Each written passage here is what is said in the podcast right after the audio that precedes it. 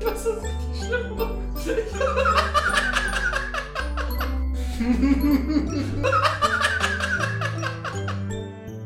wow. Offenbarung Jesu Christi, die Gott ihm gegeben hat, damit er seinen Knechten zeigt, was bald geschehen muss. Und er hat es durch seinen Engel, den er sandte, seinem Knecht Johannes gezeigt. Dieser hat das Wort Gottes und das Zeugnis Jesu Christi bezeugt. Alles, was er geschaut hat. Selig, wer diese prophetischen Worte vorliest und wer sie hört und wer sich an das hält, was geschrieben ist. Denn die Zeit ist nah. Ich, euer Bruder Johannes, der wie ihr bedrängt ist, der mit euch an der Königsherrschaft teilhat und mit euch in Jesus standhaft ausharrt, ich war auf der Insel Patmos um des Wortes Gottes willen und des Zeugnisses für Jesus. Am Tag des Herrn wurde ich vom Geist ergriffen und hörte hinter mir eine Stimme laut wie eine Posaune. Sie sprach: Schreib das, was du siehst, in ein Buch und schick es an die sieben Gemeinden, nach Ephesos, nach Smyrna, nach Pergamon, nach Thyatira, nach Sardes, nach Philadelphia und nach Laodicea. Da wandte ich mich um, weil ich sehen wollte, wer zu mir sprach. Als ich mich umwandte, sah ich sieben goldene Leuchter und mitten unter den Leuchtern einen, der wie ein Mensch aussah. Er war bekleidet mit einem Gewand, das bis auf die Füße reichte, und um die Brust trug er einen Gürtel aus Gold. In seiner Rechten hielt er sieben Sterne, und aus seinem Mund kam ein scharfes, zweischneidiges Schwert, und sein Gesicht leuchtete wie die machtvoll strahlende Sonne. Als ich ihn sah, fiel ich wie tot vor seinen Füßen nieder. Er aber legte seine rechte Hand auf mich und sagte, Fürchte dich nicht, ich bin der Erste und der Letzte und der Lebendige. Ich war tot, doch nun lebe ich in alle Ewigkeit, und ich habe die Schlüssel zum Tod und zur Unterwelt. Schreib auf, was du gesehen hast, was ist und was danach geschehen wird. Und damit herzlich willkommen zur zehnten Folge vom Counterclockwise Podcast. Nun, wie ihr wisst, ist Daniel sehr künstlerisch interessiert und das war jetzt sein erstes kleines Projekt, was sich nennt Daniel liest die Bibel. ja, wir können das bald als Hörbuch kaufen. Darf man das eigentlich? Ja, darf man. Aber Moment, wem gehörten. Niemand. Könnte, könnten wir das wirklich auf Amazon mal so rausbringen? Das Wort Gottes gehört uns allen, David. Ja, aber die Übersetzung des Wortes Gottes gehört bestimmt irgendjemandem. Das ist ein guter Punkt. Aber Martin Luther ist schon lange tot. Ja, aber Martin Luther war auch ein scheiß Antisemit.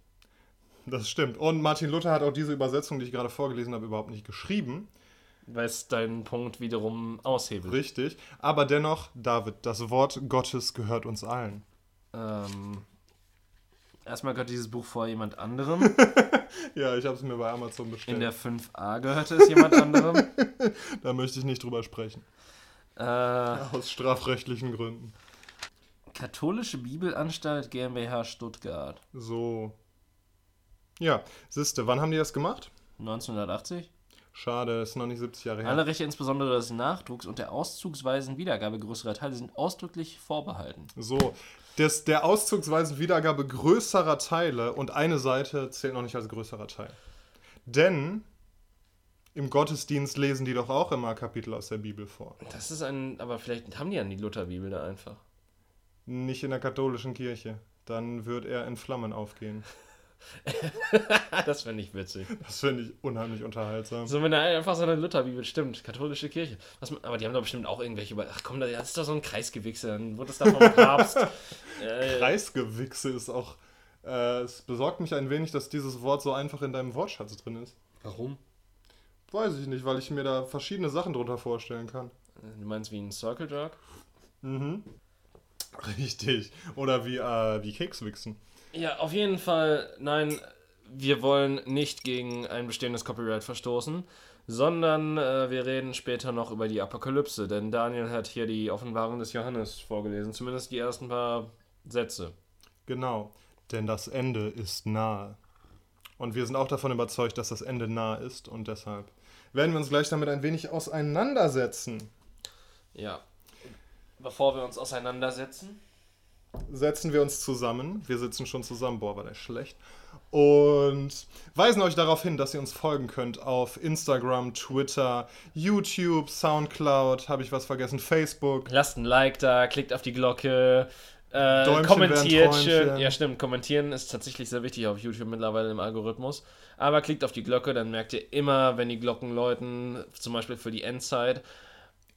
Und ja, äh, folgt uns, äh, retweetet uns, teilt uns, aber nicht Erzählt all euren Freunden davon. N2. Schreibt E-Mails auf countercalculus17 at gmail.com. Richtig. Wir suchen immer noch nach ein, einer weiteren Fanmail nach den letzten zwei, die wir bekommen haben. Genau. Da herrscht sehr viel Funkstille, muss ich sagen. Ganz genau. Haben wir, Mein haben wir Herz ist euch betrübt. haben wir irgendwas Falsches gesagt?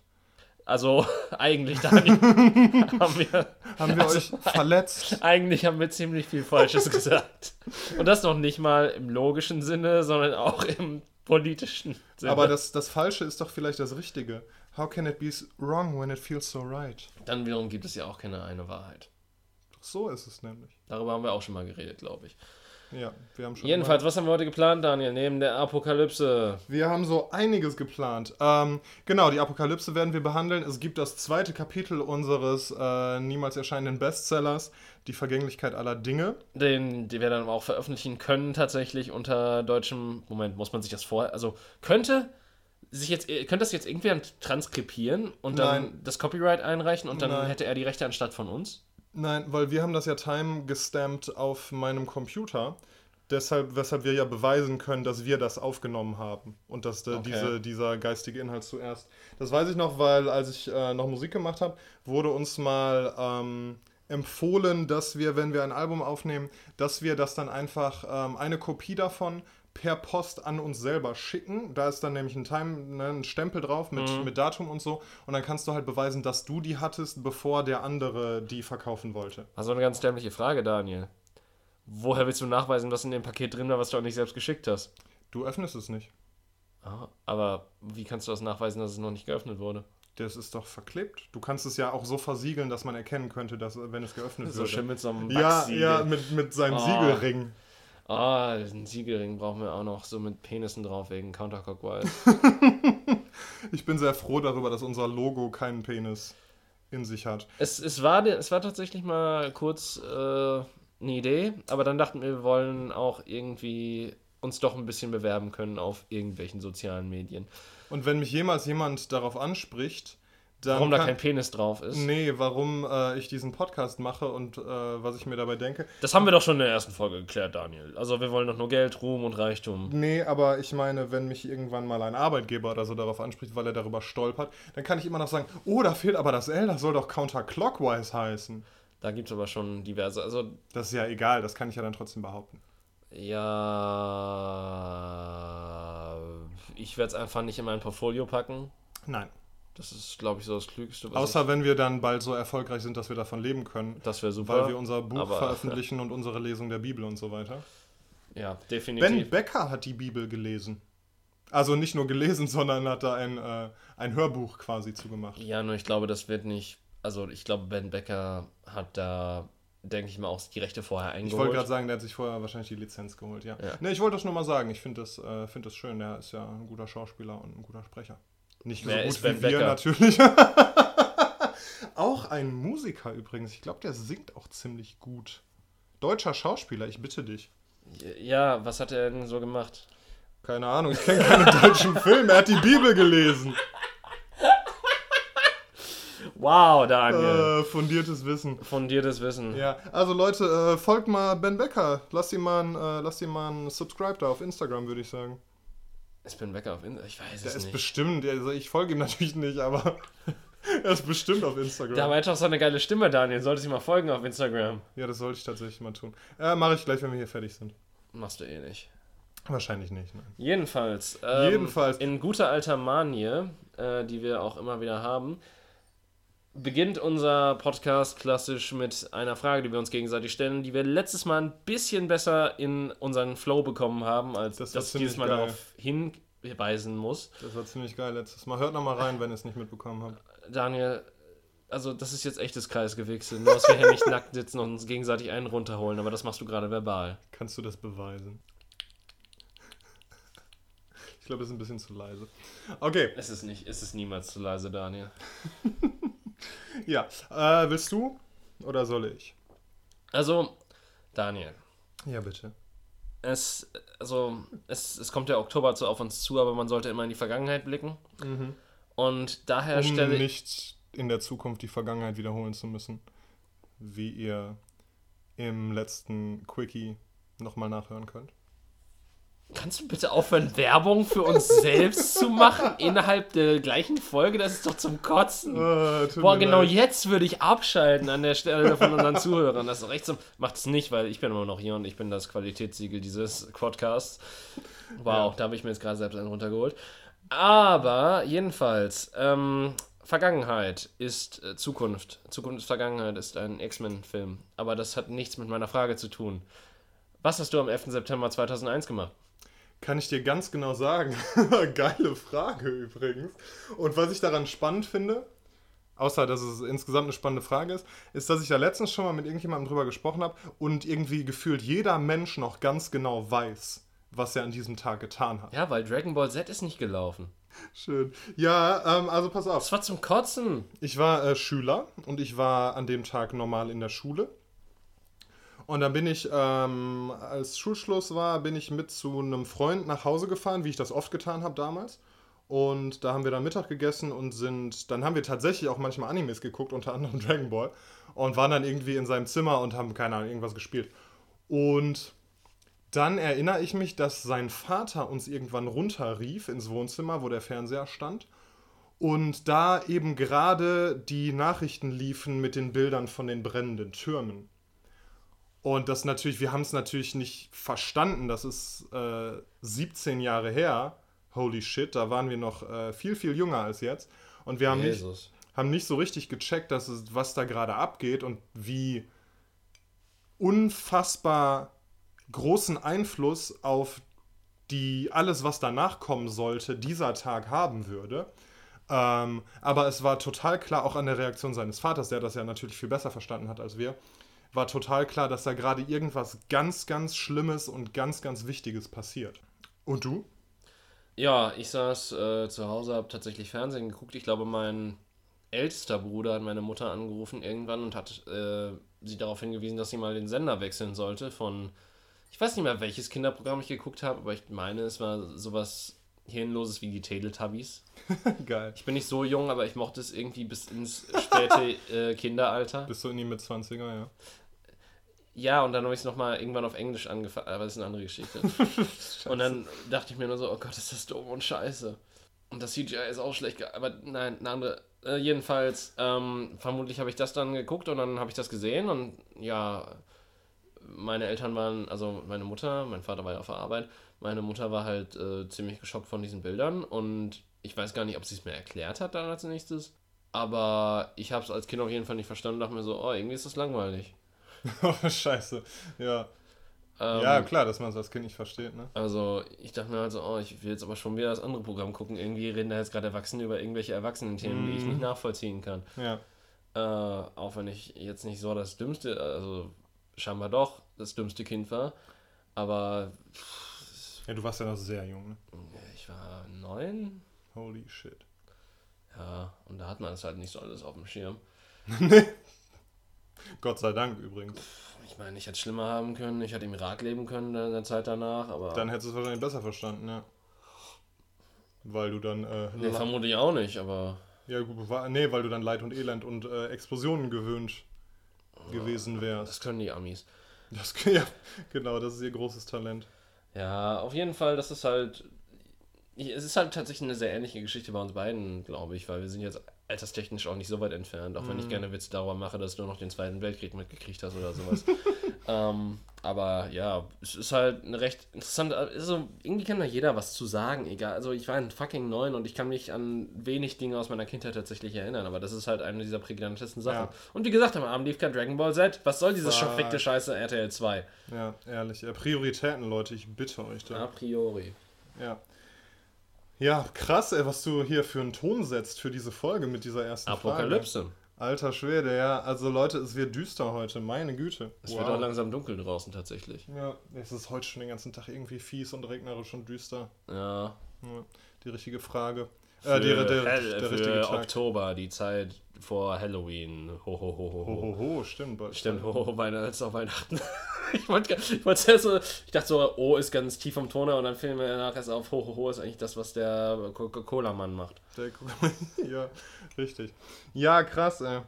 Und ich habe tatsächlich auch, ähm, es ist noch nicht so lange her, dass ich wirklich verstanden habe, was der Impact von 9-11 war auf alles, was danach in, in amerikanischer Politik gekommen ist. Also ne, wirklich, dass die, dass die, die Verschärfung von allen möglichen Gesetzen und so weiter, dass das alles eine direkte Folge war, dass irgendwie den Amerikanern, die bis dahin immer das Gefühl hatten, unverwundbar zu sein, weil die einfach, die sind irgendwo hingefahren und haben da, äh, haben da alles plattgeschossen und Ja, dann sind sie die bis wieder nach heute Hause doch noch. gefahren. Ja, ja, nein. Krieg exportieren können die immer gut. Ja, ja, das machen die immer noch, aber das hat so eine große Unsicherheit, so eine große Erschütterung gebracht. Diesem Land, was immer dachte, wir sind unverwundbar, als sie gemerkt haben, wir sind doch verwundbar. Wir müssen jetzt, und das hat die noch aggressiver gemacht, glaube ich. Weißt du? Weil die das Gefühl hatten, sich noch mehr, noch mehr ähm, Verteidigung durch Angriff praktizieren zu müssen, weil die gesehen haben, wir, wir sind eben doch verwundbar. Wir können tief in unserem Innersten, in unserem eigenen Land so getroffen werden, ohne irgendeine Ahnung davon zu haben, was passiert. Und das hat ja auch Kriegsführung insgesamt komplett verändert. Vorher gab es auch schon Terrorismus, aber dass der so im Mainstream war, ist ja erst seitdem.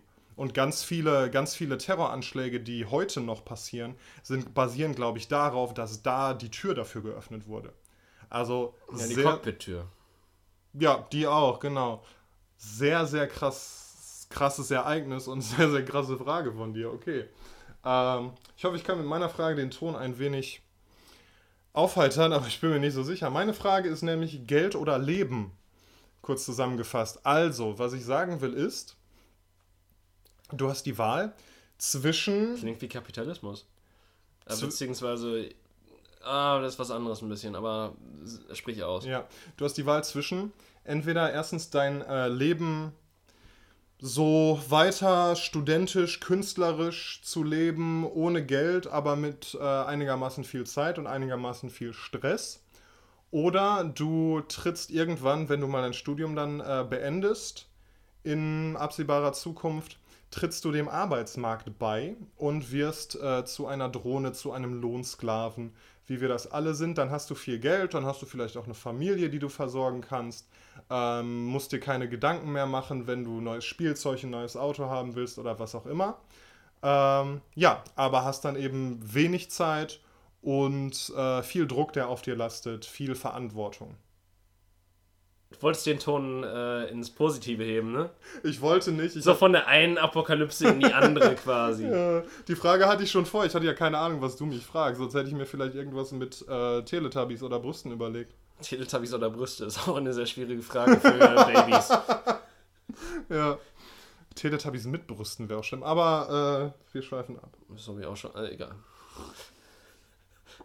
Gibt's alles. Das Internet ist groß, das Internet ist mächtig. ja. Ähm, ja, aber. Ja, was soll ich dazu sagen? Ich, ich will keine Verantwortung in meinem Leben. ja. Es ist ganz, also sagen wir mal, es, es lässt sich mit beidem nicht leben. Es ist beides scheiße. Und ich weiß, dass ich von dem ersten Stadium, in dem ich mich momentan noch befinde, irgendwann in das zweite übergehen muss. Ja, muss stimmt ja nicht unbedingt, ne? Ja, muss, stimmt ja nicht unbedingt. Man kann sich auch sein Leben lang von 50 Cent Nudeln von äh, Ja, dem richtig. Das Discounter ist, ernähren. Genau, das ist ja die, die, äh, die Wahl, die ich dir biete. Äh, Und dann hast du auch noch Familie mit Kindern gesagt. Ey, ach Gott. Das ganze Paket, Baby. Jesus Maria, da studiere ich doch für den Rest meines Lebens und bin einfach ein Loser, der nichts drauf hat. Das ist doch so viel besser. Seien wir doch mal ehrlich. Da kann, also, da kannst du ja das Leben zumindest noch schön saufen mit dem, äh, Hansa, nee, mit dem äh, Wein aus dem Tetrapack. auch gut, ja. Das ist bei Lidl nebenbei gar nicht mal so billig, habe ich gesehen. Das kostet 2,21 Euro. Fast 3 Euro, oder, oder, ja. ja. Also, Aber ist auch 1,5 Liter, ne? ist 1,5 Liter, ja, aber. Warum weiß ich sowas? Keine Ahnung, vielleicht frönst du schon dem ersteren Leben, ohne dass ich was davon weiß. ja. Ja, also keine Ahnung, Daniel. Wie sieht's also die biologische Uhr tickt bei dir ja nicht so wirklich. Hm. Ich kann auch äh, mit 50 noch Ich kann, ja, mich aber, fortpflanzen. aber willst du das? Das ist halt auch so die Frage. Generell oder mit 50? Mit 50. Ach so. Ähm, Also generell, also das ist nochmal eine ganz, das bewahren wir uns auch für die nächste Folge, weil das ist nochmal eine ganz andere Frage, die nochmal komplett äh, obduziert werden muss. ja. Da wir, holen wir auch den Chefforensiker ran, weil das ist nicht etwas, was so leicht äh, aufgeklärt werden kann. Ja. Ähm, ja, das ist eine gute Frage. Ich, ich, erinnere mich daran, dass ein äh, guter Freund von mir, übrigens der gleiche, bei dem ich ähm, am 11. September 2001 war, dass dessen Vater wirklich verhältnismäßig sehr alt war. Und irgendwann, da als er 10 war oder 12 oder so, war der Vater schon in den 50ern. Und da waren wir irgendwann mal auf Klassenausflug und der Vater hat ihn halt abgeholt und dann dachten alle, das wäre sein Opa. So. Und ähm, ja, das ist eine interessante Frage, weil ich eigentlich hoffe, dass ich mit 50 noch topfit bin. Und dementsprechend, wenn das so wäre und wenn ich dann auch mit 60 noch irgendwie äh, gut drauf bin und so weiter. Ja gut, aber 60 zu sein, wenn mein Kind 10 ist, ist schon hart. Also das ist schon wirklich hart. Also auch wenn mein ich Vater noch, war 56, als ich 12 war. ja, Ja. Okay. Ja, siehst du, also ich glaube, dass wenn man sich, also wenn man sich einigermaßen gesund hält und irgendwie weiterhin gut drauf ist und auch natürlich auch ein bisschen Glück hat, es ist ja immer irgendwie auch Glückssache, ob man gesund bleibt im äh, fortschreitenden Alter und so weiter, spricht da eigentlich nichts gegen, zumal die Medizin immer besser wird und so weiter.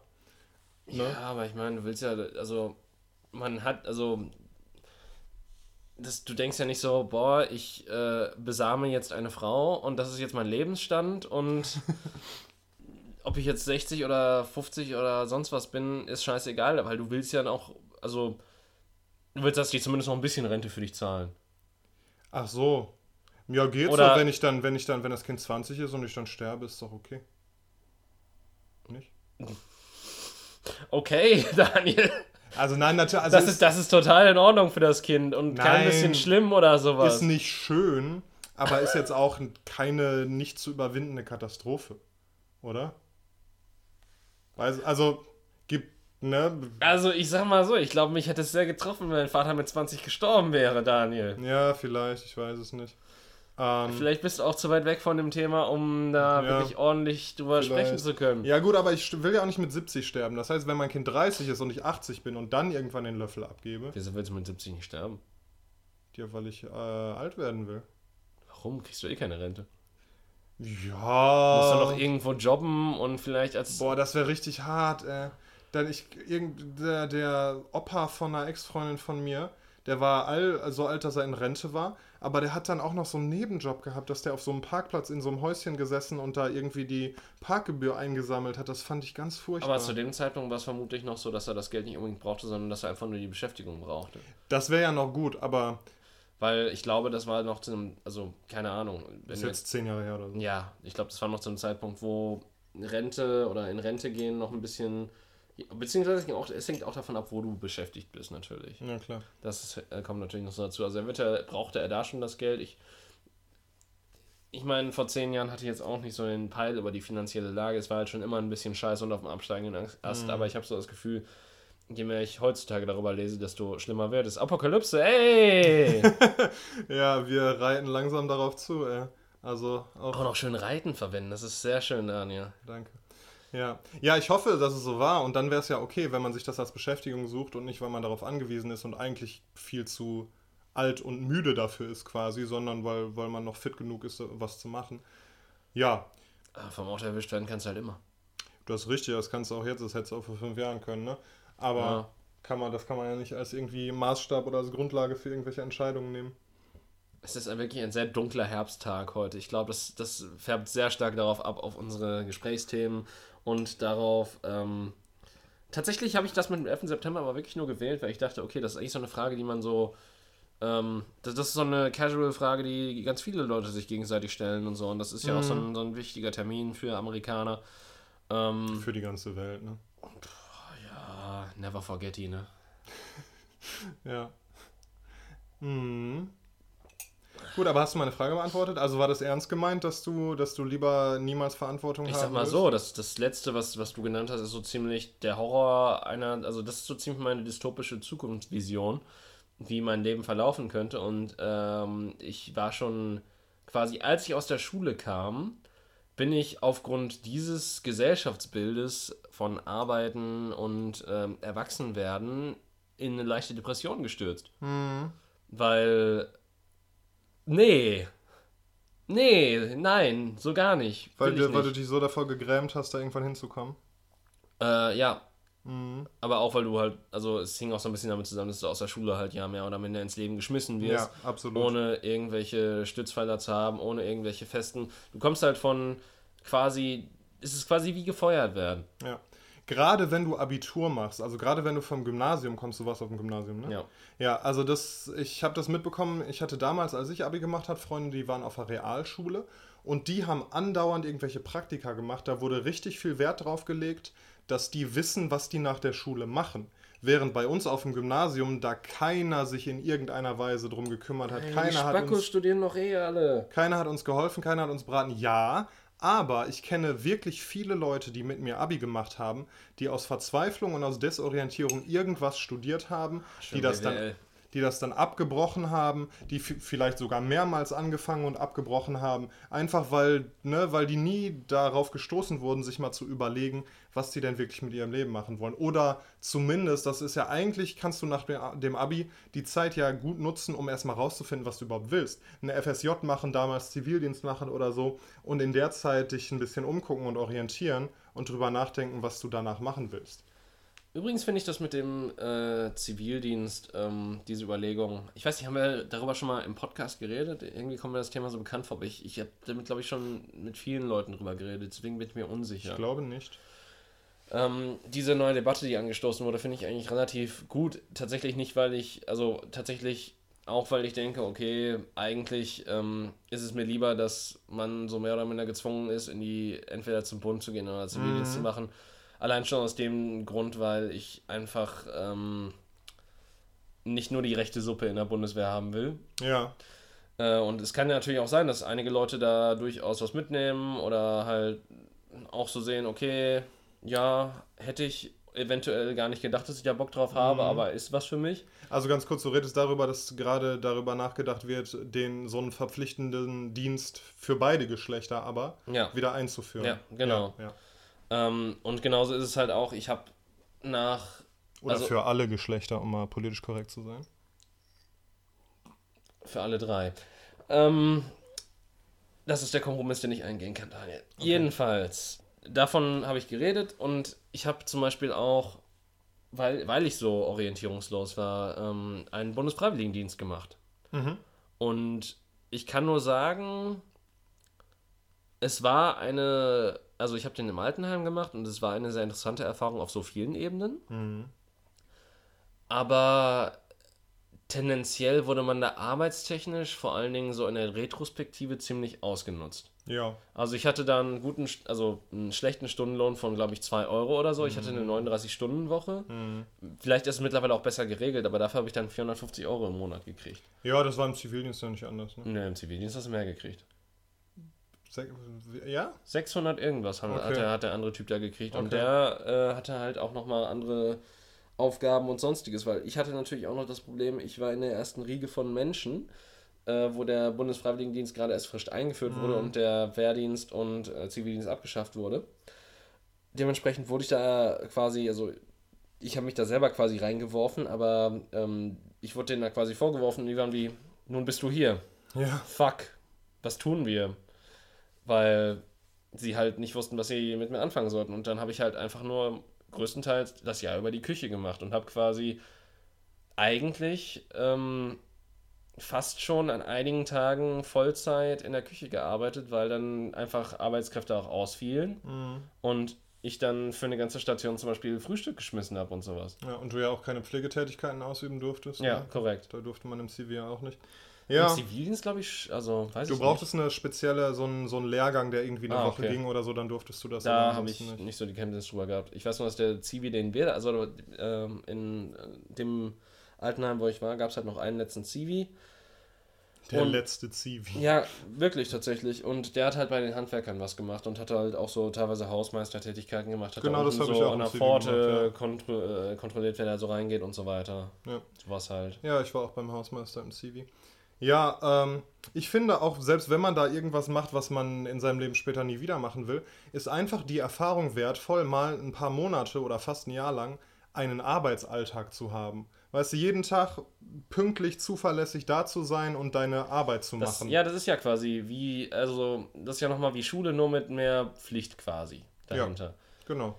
Ähm, Und mit weniger so an die Hand genommen werden. Im, ne, in der Schule wird ja, du sitzt da und empfängst das, Ja. was die Lehrer dir vorkauen. Und da bist du halt, klar kriegst du deine Aufgaben, aber du machst deine Aufgaben dann ja schon im besten Fall einigermaßen selbstständig. ja, das stimmt. Nachdem du halt so ein bisschen eingearbeitet Ja. wurdest, weil das kann natürlich niemand von dir erwarten, dass du von jetzt auf gleich einfach den Laden schmeißen kannst. Ja, richtig. Ja, ich habe auch mitgekriegt, dass irgendwie einige Zivis so Pflegetätigkeiten machen mussten, obwohl die nicht dafür ausgebildet waren und so. Also das wurde Ja. auch irgendwie teilweise gemauschelt, aber Ja, gut, das wird ja, das ist ja auch, also ich habe auch in, äh, der, in dem Betrieb, wo ich war, mitgekriegt, dass halt auch teilweise Schülerinnen schon vollwertige Tätigkeiten übernommen haben, aber aus eigenem Willen auch teilweise, um Ja. halt den anderen Pflegekräften zu helfen, weil Apokalypse, now, Pflegekräfte sind auch ziemlich gering wertgeschätzt und auch tierisch gebraucht, genauso Ja. wie alles andere, was mit jungen und alten Menschen zu tun hat. Es ist so unfassbar schlimm. Da habe ich letztens auch irgendwie drüber nachgedacht, dass einfach die Menschen, die die ganz wichtigen Sachen machen, die Menschen, die mit Menschen zu tun haben, das sind einfach die, die am schlechtesten dafür bezahlt und am meisten ausgebeutet werden. Ja. Also ne, wenn der wenn eine Krankenschwester nur 20 Stunden die Woche arbeiten würde, was auch noch genug Arbeit wäre, um fucking anstrengend zu sein, Ja. dann wäre das Gehalt einigermaßen gerechtfertigt. Aber so ist es einfach nur ein Witz. Und so ist es ja auch eine Arbeitsbelastung, die kein Mensch oder ganz wenige Menschen lange durchhalten. Wie viele alte Krankenschwestern kennst du?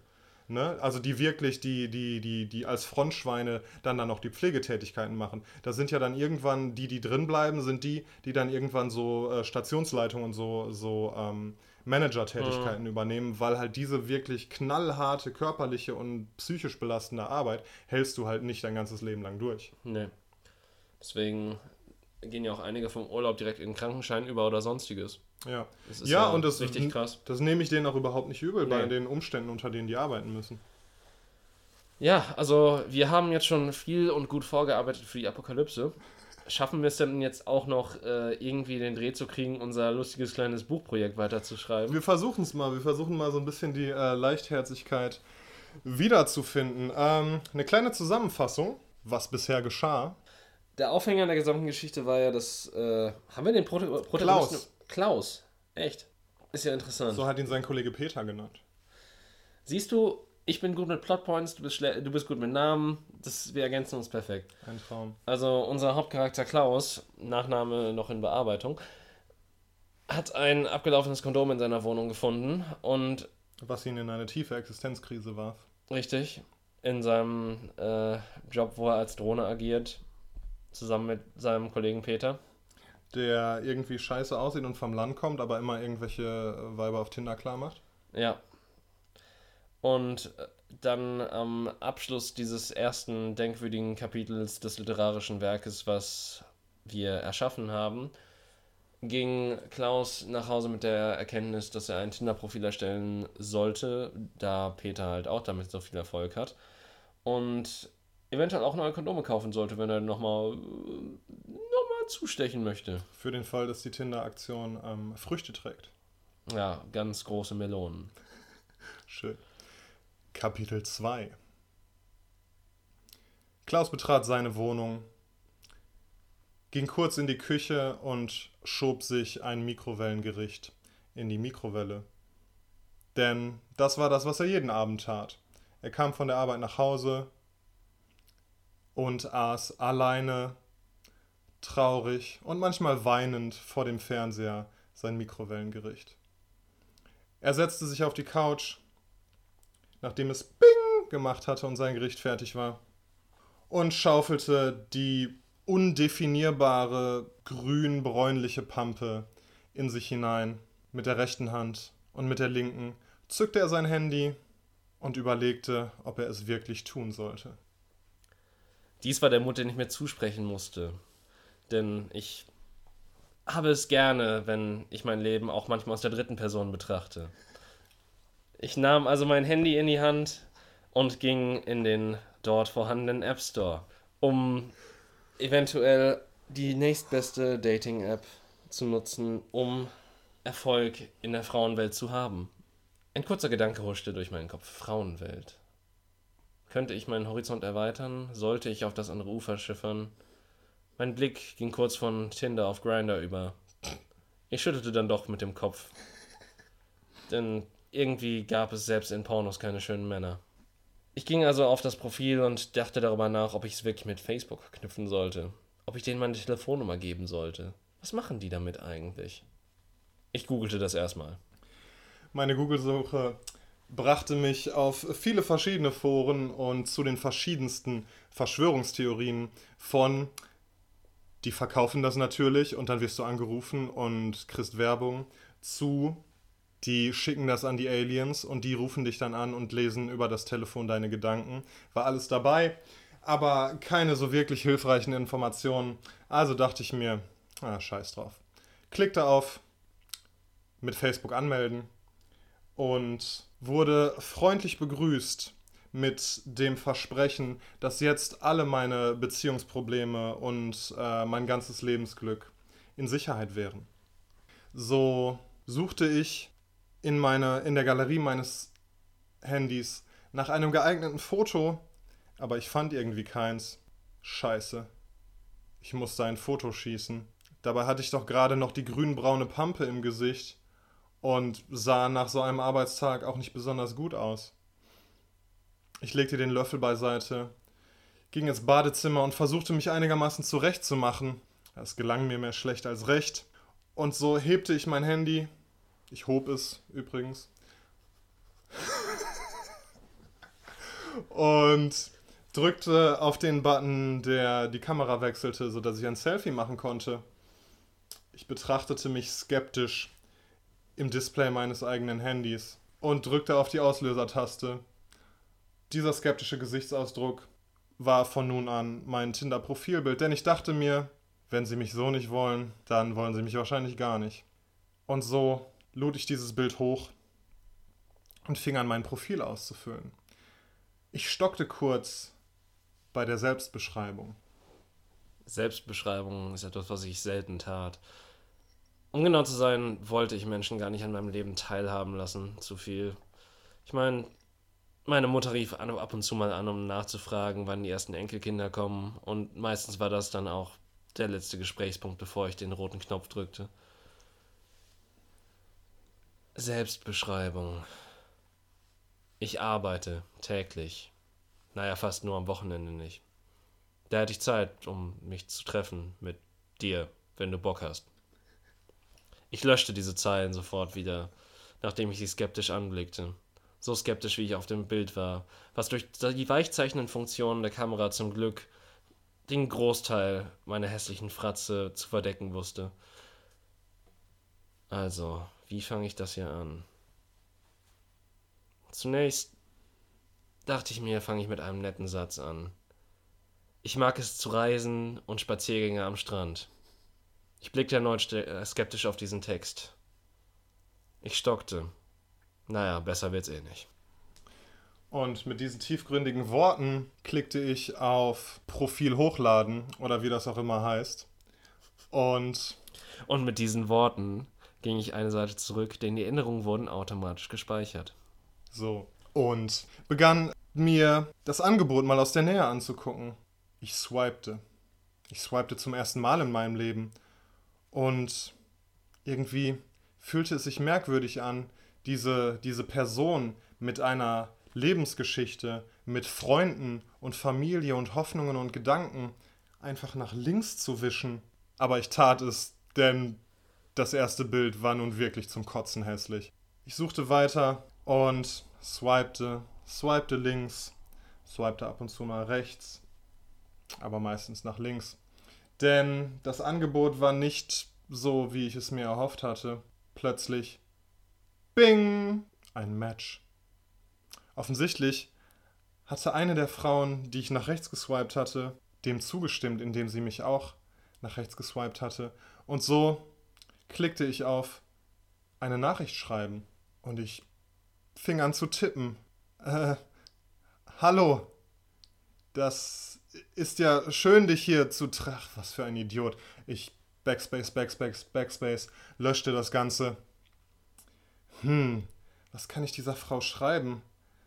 Was mich gleichzeitig witzig, unterhaltsam, intelligent als erfahrenen, aber nicht zu erfahrenen Liebhaber rüberkommen lässt. Hm. Ich sah mir ihr Profil noch einmal an. Okay, ein Foto von ihr in einem sommerlichen Kleid. Ein Foto von ihr mit ihrem Hund. Ein Foto von ihr mit zwei Freundinnen am Strand. Hm. Sie reist gerne und sie hat einen Hund. Okay, vielleicht sollte ich sie darauf ansprechen. Ich ging wieder auf Nachricht schreiben. Hallo, du reist also auch gerne? Fragezeichen. Und ich klickte auf Senden und wartete. Das Warten machte meine Nerven komplett kaputt. Ich blickte immer wieder auf mein Handy und wusste nicht, ob ich weiter swipen sollte, ob ich auf ihre Antwort warten sollte, ob ich auf die Vibration meines Handys warten sollte, so als einziges Lebenszeichen meines Beziehungslebens. Kann man das als Beziehungsleben beschreiben, wenn man gerade erstmal den ersten Satz ausgetauscht hat? Hätte ich vielleicht besser schreiben sollen, so etwas Leichtes, so etwas Unverfängliches wie Hi, wie geht's denn so? Nein, das muss schon so gut gewesen sein. Ich bin ja auf all ihre Punkte eingegangen, die sie scheinbar als wichtig empfand. Dennoch blickte ich langsam auf die Uhr. Es wurde spät. Und morgen würde auch wieder ein langer Arbeitstag beginnen. Also tat ich das Einzige, was ein erwachsener Mann tun würde. Ich starrte bis spät in die Nacht auf meinen Handybildschirm, auf eine Antwort hoffend, bekam keine und schlief dann irgendwann voller Übermüdung ein. Im Sessel, aber zum Glück nicht mehr mit der komischen Matsche im Gesicht. Als ich meine Augen aufriss, blickte ich um mich und brauchte erstmal einen Moment, um mich zu orientieren, wo ich war. Mein Rücken und mein Nacken taten furchtbar weh, denn, ja, in meinem Alter sollte man tatsächlich auf einer Matratze schlafen. Ich schaute auf die Uhr an der Wand und wunderte mich, wie ich trotz des Tickens überhaupt hatte einschlafen können. Ich musste wirklich sehr, sehr müde gewesen sein. Es war 4.30 Uhr morgens. Es war zu früh, um zur Arbeit zu gehen, aber es war zu spät, als dass es sich lohnen würde, nochmal schlafen zu gehen. Ich stand auf und ging zur Toilette. Auf dem Weg dahin erinnerte ich mich an das, was ich am letzten Abend getan hatte, und holte panisch mein Handy aus der Tasche, aktivierte das Display und sah, dass ich keine Nachricht hatte. Ich öffnete Tinder, um nachzusehen, ob da nicht irgendwas schiefgegangen war. Vielleicht funktionierten ja die Push-Benachrichtigungen nicht. Aber nein, sie hatte mir wirklich nicht geschrieben. Blöde Kuh. Mit ihrem blöden Hund und ihren blöden Freundinnen an diesem blöden Strand. Naja, ich bin eh viel zu gut für die, dachte ich mir. Und fing wieder an, mir Profile von anderen Frauen anzuschauen. Ich swipte und swipte und bekam einfach kein Match, was daran liegen könnte, dass es 4.30 Uhr morgens war und jeder vernünftige Mensch wahrscheinlich im Bett liegt und diejenigen, die jetzt antworten würden, genauso verzweifelte und bemitleidenswerte Existenzen seien wie ich, weshalb ich auch gar nicht darauf hoffen sollte, dass irgendjemand jetzt antwortet. Ich überlegte, während ich auf dem Klo saß und meine Morgentoilette verrichtete. Was kann ich jetzt tun? Ich habe noch zwei Stunden, bis ich zur Arbeit fahren muss. Ich zog mich an, nahm meinen Schlüssel und begab mich auf einen kleinen Spaziergang um den Block. Ja, ich glaube, das ist ein gutes Ende, oder? Des zweiten Kapitels. Cliffhanger. Ja, ich, äh, Sehr geil, es war so geil, als ich angefangen habe und ich sah so aus dem Augenwinkel deinen total verwirrten Gesichtsausdruck und ich wusste nicht warum Und dann irgendwann, als du angefangen hast, aus der ersten Person zu sprechen, habe ich realisiert, ach wie geil. Ja, man kann auch mal einen Perspektivenwechsel machen. Das ist moderne Kunst, Leute. Ich bitte Ich, euch. ich war mir zuerst unsicher, ob ich äh, dann aus der Ich-Perspektive von einem Mann sprechen sollte, der mit ihm im Wohnzimmer sitzt und ihn einfach anstarrt. ah, das wäre auch schön gewesen. Und einfach das Ganze die ganze Zeit kommentiert hat. Ich hasse dich, Hans. ah, schön, ja. Mein Schwiegervater. Nein, Schwiegervater hatte er nicht, aber Nee, egal. Sein Vater? Ja, Irgendwie so. so ein alter Dude, der einfach in seiner Wohnung rumsitzt. Der da einfach So, manchmal so, wie, ist. so wie bei Nicht Lustig, der Typ, der in den Wänden wohnt. Ja, ganz genau. Ach, schön. Ja, ähm, Creepy. genauso creepy wie das Ende der Welt, Daniel. Ja. Also, ich meine, wir haben ja schon viel darüber gesprochen. Ich habe die Apokalypse bis heute nicht gelesen. Das, den Teil, den Daniel eben vorgelesen hat, ist bisher auch der einzige, den ich kenne. Aber wir kennen ja alle so dieses Grundkonzept der Apokalypse, wie es, also wie es aus der Bibel quasi in die Popkultur übernommen wurde. Die Vierreiter, Tod, ähm, ähm, Krieg. Das, der, der Teufel, der auf die Erde Aber oh, kommt. komm. Das ist, das ist jetzt. Das Tier. Ja, aber ich, ich rede jetzt von den vier Reitern. Äh, Ja. Tod, ähm, äh, äh, Krieg, Hunger. Pestilenz.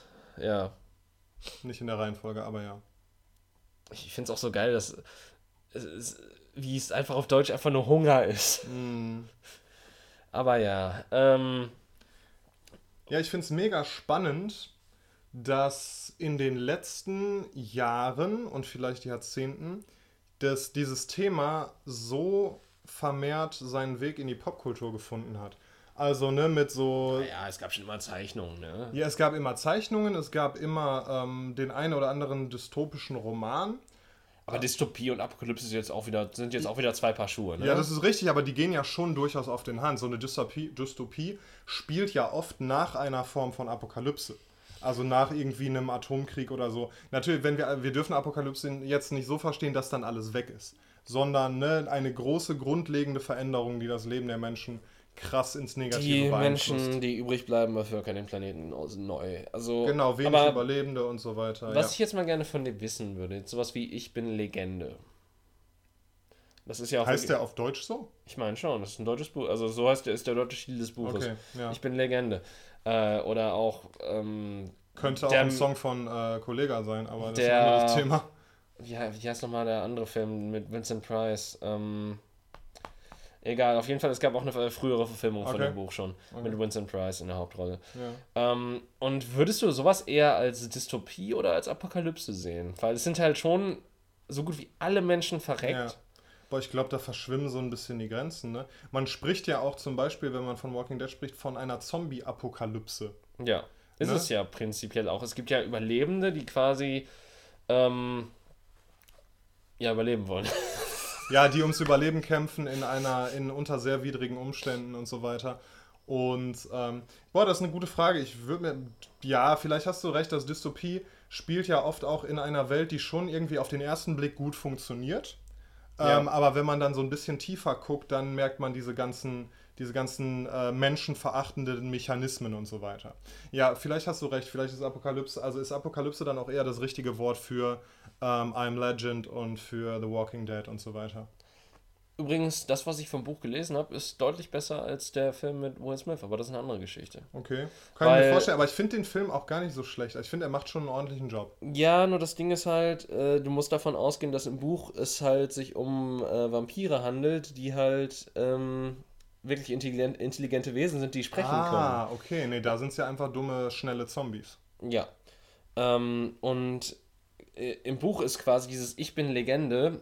Er ist quasi, also er, es ist, man ist ja immer der Protagonist seiner eigenen Geschichte, aber er ist eigentlich der hauptsächliche Antagonist dieser neuen Gesellschaft von Vampiren oder neuen Wesen, die sich da gebildet hat. Und er und Ich bin Legende ist quasi basiert darauf, dass, Spoiler, er diese Horrorlegende ist, die quasi all diese, all diese Menschen umgebracht hat und einfach in diesem Vendetta, weil, weil sie halt anders waren, Okay. ähm, er halt dort für Angst und Schrecken gesorgt hat. Ach, krass, weil in dem Film ist er ja einfach ein ganz normaler Mensch, der der letzte Überlebende ist und ums Überleben Ja, kämpft. und er genauso ja ist es halt auch im Buch.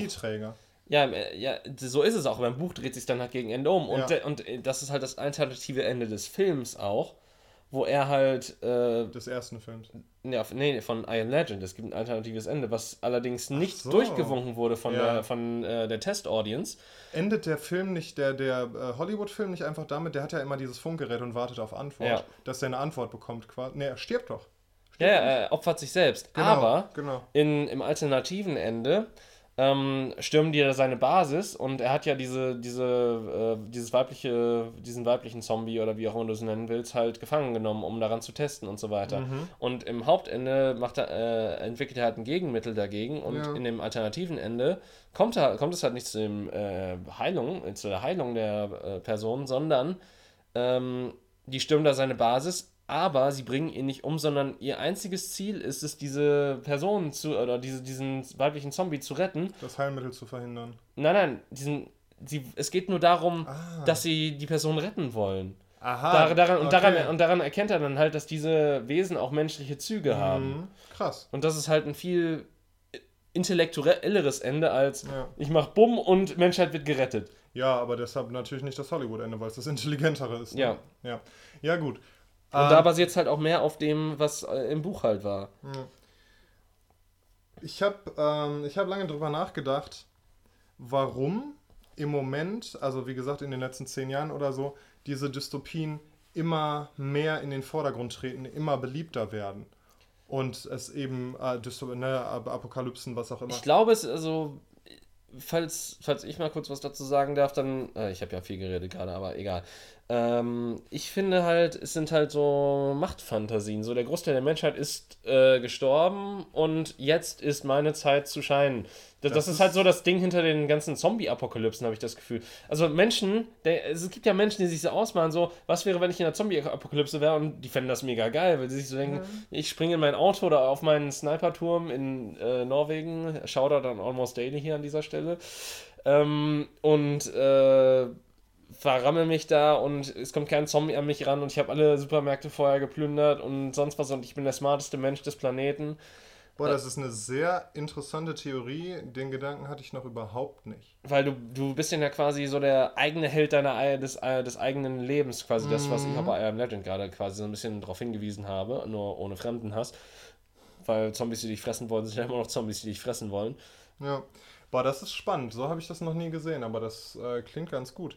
Also ich habe tatsächlich nämlich auch schon ab und zu mal diesen romantisierten Gedanken gehabt, was wäre, wenn ich in so, einer, in so einem Szenario wäre, in so einer Apokalypse, wenn ich einer der letzten Überlebenden wäre. Und ich fand das eigentlich manchmal auch ganz sympathisch, diesen Gedanken. Natürlich nur von weitem, weil es ist ein knallharter Kampf, um, Kampf ums Überleben und so weiter. Aber ähm, ich habe dann gedacht, vielleicht liegt es daran, dass ich persönlich so ein bisschen frustriert damit bin, dass in den, weiß ich nicht, seit ich, äh, seit ich äh, wach bin, geistig, wer, passieren immer wieder ganz schlimme Dinge auf der Welt und irgendwelche, ne, Politiker mal sagen, furchtbare Sachen treffen, furchtbare Entscheidungen, es werden Kriege geführt, es werden Menschenrechte verletzt und so weiter und es gibt keine fucking Konsequenz. Es passiert einfach nichts. Es wehrt sich keiner. Es werden im schlimmsten Fall Sanktionen verhängt gegen Russland. Das macht mich so wütend, wenn irgendwie Leute Waffen ähm, exportieren an irgendwelche äh, menschenrechtsverletzenden Staaten oder so. Und das Einzige, was dann passiert, ist, dass da Sanktionen verhängt werden. Gleichzeitig ist mir natürlich klar, dass es politisch nicht einfach möglich ist, da einzugreifen, sondern dass dann, dass das einen viel größeren Rattenschwanz nach sich ziehen würde. Aber trotzdem frustriert mich das halt total, dass da nichts passiert, dass es da keine Konsequenzen für gibt. Und deshalb denke ich mir manchmal, es wäre irgendwie geil, wenn irgendwas mal einfach eine fucking Konsequenz hat. Wenn, weiß ich nicht, wenn ne, jetzt endlich mal die Atombombe fliegt oder so. So wie in der neuesten Staffel von American Horror Story Apocalypse. Okay, cool, habe ich nicht gesehen. Soll ich mir Läuft momentan angucken. noch tatsächlich. Ja. Es, also ähm, American Horror Story spielt ja jedes Jahr mit einem anderen Ding. Letztes Jahr ging es um die, um die US-Wahlen und es war ziemlich cringy und scheiße, Ja. was aber American Horror Story die meiste Zeit über ist. Und dieses Jahr haben sie sich halt Apokalypse rausgesucht. Okay, und das ist besser, oder? Also die Charaktere sollen immer noch scheiße sein, aber so vom, vom Feeling her soll es ganz nice sein. Okay. Ja, cool. Ähm, Aber ja, nichts hat eine Konsequenz und du willst jetzt die Atombomben fliegen. Ja, natürlich will ich das nicht, aber in so, in so Momenten denke ich manchmal dran, irgendwas müsste doch mal passieren. Das, das geht jetzt auch so ein bisschen zurück auf, unser, auf unseren Quickie Hurra, die Welt geht unter, wo wir so ein bisschen darüber fantasiert haben, dass wir doch alle irgendwie mal gerne Amerika brennen sehen wollen würden. Ja. ja, vor allem nachdem wir, äh, nachdem wir vorhin darüber gesprochen haben, was für, was für Kriegstreiber äh, das manchmal sind. Ja, also im Endeffekt und ich finde auch, also ja. auch so, ähm, auch so dystopische Szenarien finde ich halt super spannend und super interessant. ja, aber bei äh, dystopischen Szenarien musst du halt immer sehen, ähm, Apokalypsen sind meistens so aufgebaut, dass es für alle mehr oder minder scheiße ist. Mhm. Zwar können sich da einige, aber es ist für niemanden wirklich eine Utopie. Bei einer Dystopie musst mhm. du sehen, die Dystopie siehst du nur aus, den, äh, aus dem Blickwinkel der Menschen, denen es scheiße geht und die unter der Utopie der mhm. anderen leiden. Eigentlich könnte man auch sagen, wir leben schon in so einer dystopischen Welt, wo wir nämlich die Right, Unterdrücker ja. sind und viele, viele Nationen, die eben, um unseren Wohlstand zu sichern, in Scheiße leben, die Unterdrückten sind. Ja, okay, du gehst jetzt noch mal noch einen Schritt weiter. Es ist eigentlich, ja, ist eigentlich perfekt. Nur, du musst dann halt auch bedenken, dass selbst in diesen, in diesen utopischeren Gesellschaften du dennoch nochmal so einen, so einen Split hast zwischen mm. ähm, reichen, berühmten Menschen und Menschen, denen es halt einfach gut geht. Ja. Äh, Politiker, die sich einfach mit Lobbyisten gegenseitig äh, im Kreisgewichse ordentlich ähm, ich weiß nicht, wie ich diesen Satz beenden. Ja, genau. Danke. Äh, und du halt dann immer noch so die immer weiter, die immer größer werdende Schere zwischen Arm und Reich hast, die halt immer weiter auseinander geht. Mhm. Apokalypse wäre jetzt natürlich, wenn, was weiß ich, wenn tatsächlich sowas wie eine Atombombe fliegen würde und quasi das, die, äh, alles geebnet mhm. wäre. So, alles ist platt. So, Weltmarkt gibt es nicht mehr. Es gibt keine, es gibt kein Internet mehr in dem Sinne. Es, es gibt ja. kaum noch Kommunikationsmittel. Die letzten überlebenden Menschen äh, kreisen sich so zusammen und versuchen irgendwie zu überleben. Das ist Apokalypse in ja. dem Sinne. Und ich glaube, ein weiterer Grund, warum solche Szenarien attraktiv sind, ist, weil es so schön einfach ist. Weil das Leben so ähm, beschwerlich und gefährlich es sein mag, es ist für den ähm, Otto Normalbürger, der sein, für Klaus, der sein Büroleben lebt und der irgendwie gestresst ist und der so viele Sorgen hat mit Beziehungen und mit irgendwie seinem Chef, den er scheiße findet und so weiter, ist es halt einfach schön einfach. Nämlich deine einzige Sorge ist das Überleben. Deine einzige Sorge ist, was zu fressen zu finden und oh. irgendwie ein Dach über dem Kopf zu haben, wenn es regnet. Weißt Schwierig. du? Also ich glaube schon. Ich glaube wirklich, dass. Ähm, also nee. Also ich kann das für mich so ein bisschen nachvollziehen. Also zumindest auf moralischer Ebene ist es, ist, hast du da nochmal mehr Grauzonen. Ich weiß nicht, ob du zum Beispiel. Ich weiß, das ist jetzt nicht ein apokalyptisches Szenario, aber kennst du das Spiel This is War of Mine? Finde ich absolut brillant. Ja, aber da hast du ja genau das. Ja. Da hast du ja genau diese moralische Ebene, wo halt nicht alles, also wo halt noch viel weniger schwarz und weiß herrscht als in der heutigen Zeit, als in der heutigen Welt, wo du vielleicht noch so ein bisschen so sagen kannst, etwas ist schwärzer als das andere. Aber ja. wenn, wenn du halt um dein eigenes Überleben kämpfst und dadurch anderen das Überleben raubst, ja. aber es halt auch einfach keinen anderen Weg gibt, hm. das kurze, ist halt so schwierig. Kurze Erläuterung: Das War of Mine ist ein ähm, 2D-Videospiel was, ähm, es wird nicht genau gesagt, aber es spielt wahrscheinlich so im äh, Kosovo-Krieg, kam aber zur Zeit des Krim-Konfliktes raus und äh, es äh, lässt sich darauf auch anwenden. Und man ähm, spielt halt eine Gruppe von Überlebenden in einem Kriegsgebiet, die sich eben in einem Haus in, oder in einer Ruine verschanzt haben und dann nach, ähm, also man, es gibt, es wird unterschieden zwischen Tag und Nacht. Tagsüber verwalten die ihre Ressourcen, kochen, essen, bauen irgendwie Möbel und Betten und so weiter und äh, sorgen dafür, dass die Heizung anbleibt. Und nachts wird immer einer rausgeschickt, um Vorräte zu suchen. Und wenn man eben draußen ist und Vorräte sucht, dann wird man vor wirklich krasse moralische Entscheidungen gestellt.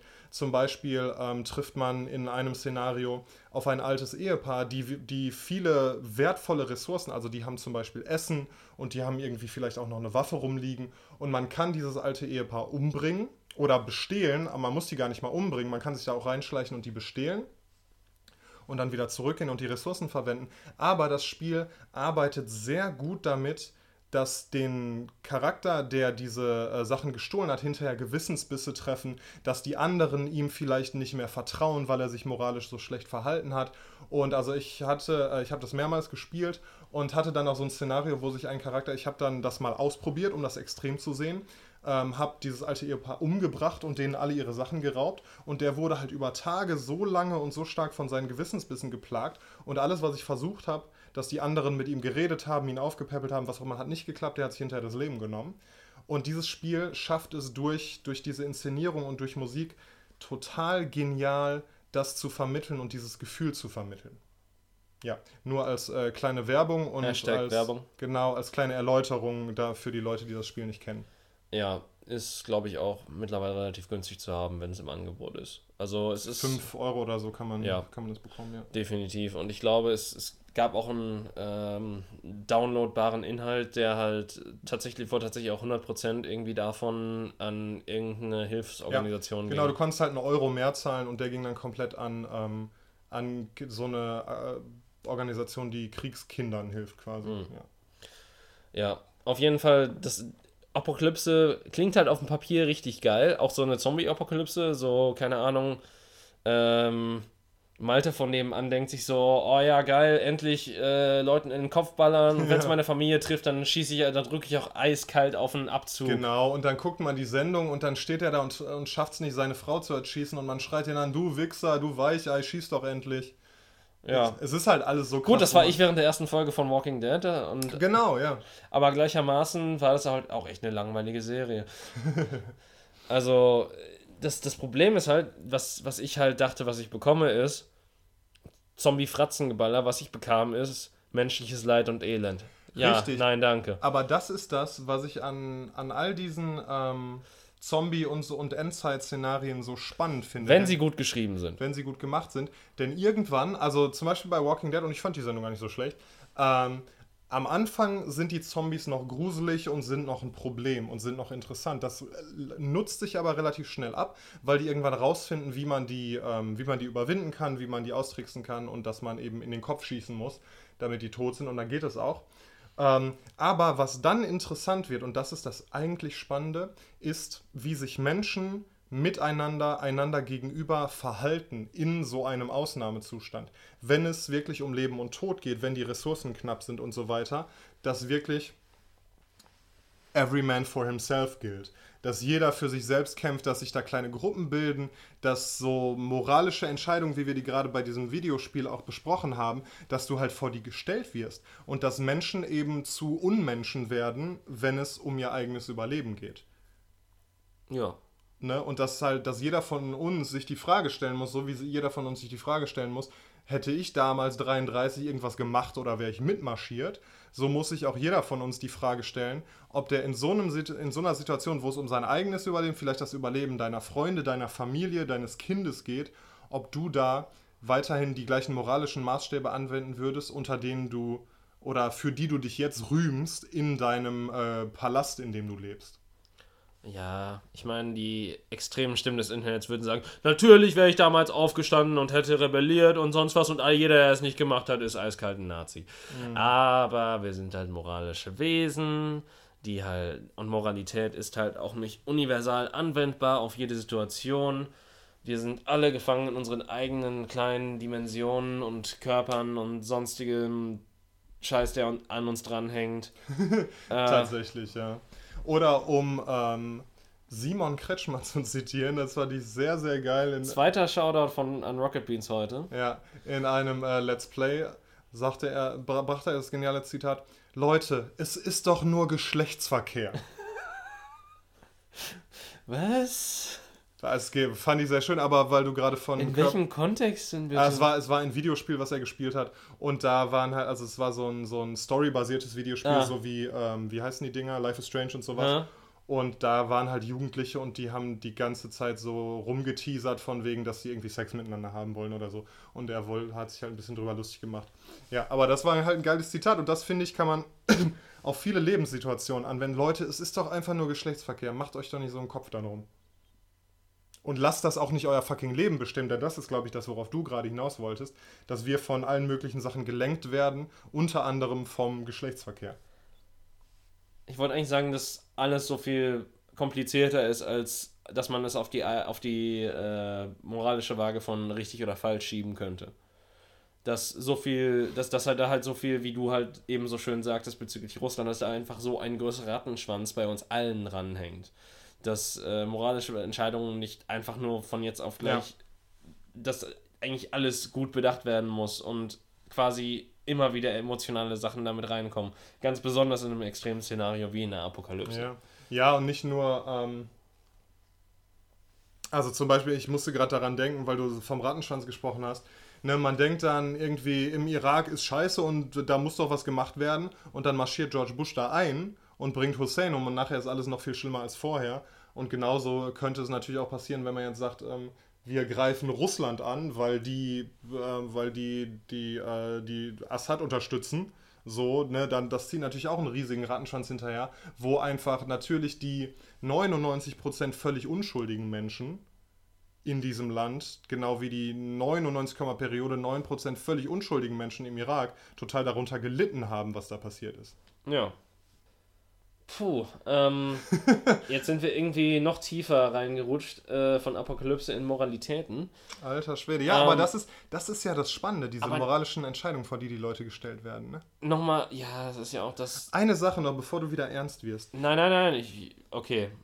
Ich wollte nicht wirklich ernst werden, ich wollte wieder die, aber sprich zuerst aus. Was mir gerade noch äh, eingefallen ist, was mir in mehreren, ähm, so bei The Walking Dead und bei ähnlichen Filmen und Serien aufgefallen ist, eine Sache, woran man oft merkt, wie, also was oft benutzt wird als Stilmittel, um zu zeigen, ob die Leute, die man gerade mit seiner Gruppe getroffen hat, passiert ja immer wieder, man ist mhm. mit seiner Gruppe unterwegs und man trifft andere Menschen. Und dann ist ja immer die Frage, können wir denen vertrauen oder sind die gefährlich für uns? Ja. Und eine Sache, womit das ganz oft gezeigt wird, ist, dass die anderen Menschen, man und die unterhalten sich erst mit denen und so machen so mhm. auf, auf Kumpel und so weiter und wir sind doch alle hier im selben Boot. Und irgendwann passiert dass einer aus der fremden Gruppe sich einfach umdreht, ohne den Raum zu verlassen oder so, einfach umdreht und anfängt irgendwo hinzupissen. Wirklich, das wurde bei The Walking Dead und mir fällt jetzt das andere nicht ein, aber ich habe es mindestens noch einmal woanders gesehen. Wurde, war das der klare Turning Point, der auch dann von Musik unterstrichen wurde und so weiter. Der klare Turning Point, wo klar wurde, die Menschen, denen können wir nicht vertrauen, die sind äh, so demoralisiert, die sind so quasi vom Mensch zum Tier degeneriert, dass die, dass die sich da einfach hinstellen und pissen, dass wir ganz vorsichtig mit denen sein müssen. Ja, aber das sind auch wieder so Stereotype, ja, die halt natürlich. halt extra sehr böse dargestellt. Also es ist halt sehr schwierig, sowas realistisch darzustellen. Ja, nein, absolut. Mir ist völlig klar, das sind Klischees, aber ich finde es witzig, dass dieses Stilmittel halt mehrmals Durchaus. in unterschiedlichen äh, Filmen und so weiter verwendet wird. Aber um mal so zum Anfang dieses Podcasts zurück, also nicht der ersten Folge, sondern zum Anfang tatsächlich dieses Podcasts zurückzukommen. Die biblische Apokalypse. Yes. So quasi Gott sagt, äh, äh, rien ne va plus. ja. Ähm, und sagt einfach so, schön, jetzt äh, kommt die ganze Scheiße auf euch hinab, ihr Sünder. Und ja. die Reiter kommen und bringen euch Tod und Elend und sonstiges. Das ist ja nochmal also das ist ja der Kern, so, so diese Kernapokalypse. So, wo auch das Wort letztendlich mhm. äh, herstammt. Aber es ist ja interessant zu sehen, dass es dort natürlich nochmal, dass das Apokalypse dort verwendet wird als das Ende der Welt, wo die Lebenden und die Toten gerichtet werden. Richtig. Wie kam es letztlich, also ich meine, natürlich kannst du die Frage nicht beantworten, aber wie kam es dann letztlich dazu, dass wir Apokalypse größtenteils für Endzeit, also das ist ja, also wenn man ehrlich ist, eine Zombie-Apokalypse ist nur ein weiteres Endzeit-Szenario, genauso mhm. wie meinetwegen ähm, nuklearer Fallout auf der gesamten Welt auch ein Endzeit-Szenario ist ähm, und keine klassische Apokalypse. Weil es noch Menschen gibt? Weil, weil die Welt nicht, weil die Welt nicht am Ende ist, weil die Welt nicht im Arsch ist. Ich meine, die weil, Welt ist größtenteils im Arsch, aber. Weil das als Film oder Geschichte extrem langweilig wäre. Weil dann würdest du nämlich zwei Stunden auf einen schwarzen Bildschirm gucken. Ja, nein, aber es ist natürlich auch wiederum was ähm, anderes, wenn. Es, es ist ja nicht. Also, es kommt ja nicht nur mit ähm, hell-dunkel daher Es, es kommt ja vorne noch das Leiden, es kommt ja der Tod, es kommt ach ja so. die, Ach so. der Hunger, es kommt ja. Ach so, und wir werden meist in diesen Filmen und so weiter, werden wir meist mit der Situation danach konfrontiert. Ja. Wir sehen nicht, oder wir sehen manchmal so bei ähm, 28 Days Later, was glaube ich, dass wir irgendwann da im Zeitraffer gesehen haben, was passiert, so die ersten paar Minuten. Und dann, aber der eigentliche Plot dreht sich um das danach, Ja. um die Menschen, die danach überleben. Ja, das ist interessant. Ich glaube, weil das halt, weil das ja das Spannende ist. Wie die Menschen dann überleben, wie sie, ne, wie moralische Entscheidungen getroffen werden, wie Und Moralität wie in sie quasi die. Hö- die Hölle auf Erden leben. Erleben, ganz genau, ja. Aber wie ist das eigentlich in der, in der Bibelfassung? Ich habe es ja nicht gelesen und du bist ja ein, ähm, du bist ja quasi sowas wie ein Priester fast schon dieses Podcasts. ja. Ähm, was ist denn, also klar, am Ende, wer wird Gott richten, aber ähm, und nur Gott kann mich richten. Natürlich, das Äh, ist übrigens die Bedeutung meines Vornamens. Nur Gott kann mich richten. Daniel ist. Ja, hebräisch. Boah, interessant. Mhm, Finde ich gut. kann ich gut mit leben. Hallo Herr Richter, mein Name ist Daniel, nur Gott kann mich richten. Ja. Ja, Auf jeden Fall, wie endet das denn eigentlich? das äh, kann ich dir jetzt sagen. Oh, willst du wirklich den Podcast so beenden? Bitte, okay. Und er zeigte mir einen Strom, das Wasser des Lebens, klar wie Kristall. Er geht vom Thron Gottes und des Lammes aus. Zwischen der Straße der Stadt und dem Strom, hüben und drüben, stehen Bäume des Lebens. Zwölfmal tragen sie Früchte, jeden Monat einmal, und die Blätter der Bäume dienen zur Heilung der Völker. Es wird nichts mehr geben, was der Fluch Gottes trifft. Der Thron Gottes und des Lammes wird in der Stadt stehen, und seine Knechte werden ihm dienen. Sie werden sein Angesicht schauen, und sein Name ist auf ihre Stirn geschrieben. Es wird keine Nacht mehr geben, und sie brauchen weder das Licht einer Lampe noch das Licht der Sonne. Denn der Herr, ihr Gott, wird über ihnen leuchten, und sie werden herrschen in alle Ewigkeit. Dystopie. Das ist richtig schlimm.